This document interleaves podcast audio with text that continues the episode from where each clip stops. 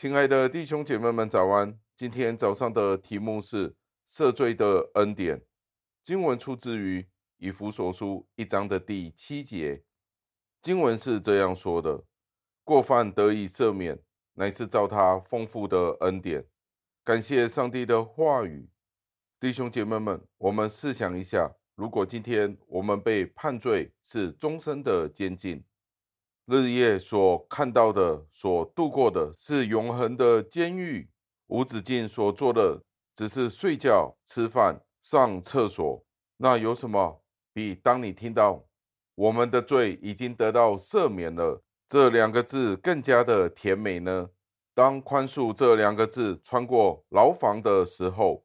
使坐在监牢里的我们可以见到一线曙光，那这个光就是永远的祝福了。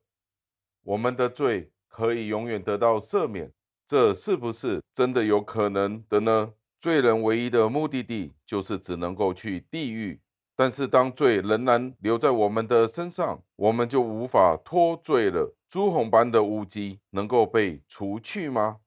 但是耶稣基督告诉我们，因为他。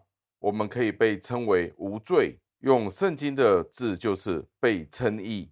赦罪这个大爱，这个启示是来自于上帝，在圣经里非常的清楚说道，赦罪不单单只是可能的，而且那些安息在主耶稣基督里面所有的人，都是得到永恒的保障。我们相信主耶稣基督宝血的救赎，因为他替代了我们的罪，受苦。受死，所以我们的罪得到了永远的赦免。我们的心应当向主耶稣基督献上一切的赞美，因为主耶稣基督的爱，他成了我们罪的替代，完成了对我们的救赎，白白的赦免，展现了何等丰富的恩典。这个恩典是一切罪的赦免，完全的赦免，白白的赦免，永远的赦免。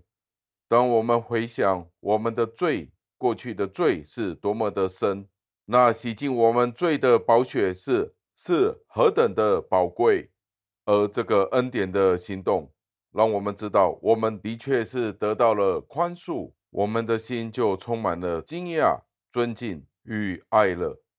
让我们匍匐在赦免我们罪的宝座的面前，紧紧握着那解救我的十字架。是借着这一位道成肉身的上帝，而且现在让我们采取行动来服侍这一位上帝。